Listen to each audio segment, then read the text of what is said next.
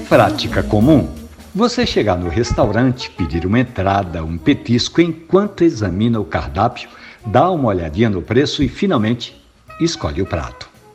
Aí vem aquela comida deliciosa de dar água na boca antes mesmo da degustação. Você como que chega a ficar com vontade de repetir, mas aí se recorda, é preciso deixar um espaço para a sobremesa. Chega a hora de ir embora e quando pede a conta, o garçom pergunta: "Um cafezinho para arrematar?"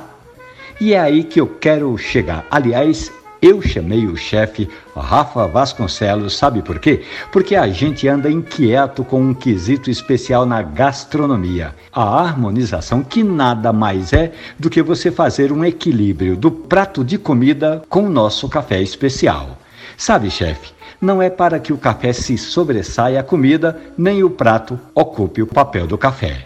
Grande Romualdo de Souza, quem está falando aqui é o chefe Rafa Vasconcelos, aqui de Recife falar um pouquinho aí sobre a importância do café na gastronomia, né? Na verdade, a gente que trabalha com buffet, a gente trabalha com restaurante, com consultoria, a gente está cada dia vendo mais o destaque do café dentro da nossa, do nosso cenário, né? Então, por isso a gente vem sempre tentando harmonizar pratos, tentando fazer com que esse cafezinho saia da ideia de ser um acompanhamento de uma conta e realmente entre como harmonização de um prato, harmonização de uma sobremesa, harmonização de uma entrada. Você, como expert no assunto, você sabe muito bem aí que a gente consegue harmonizar café com tudo.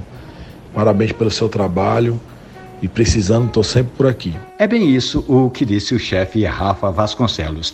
É você comer um prato delicioso e o café especial arrematar os sabores. E essa e outras tantas histórias do mundo do café estão ali na página da radiojornal.com.br ou no seu agregador de preferência de podcast. Café e Conversa. Um abraço, bom café, Wagner Gomes.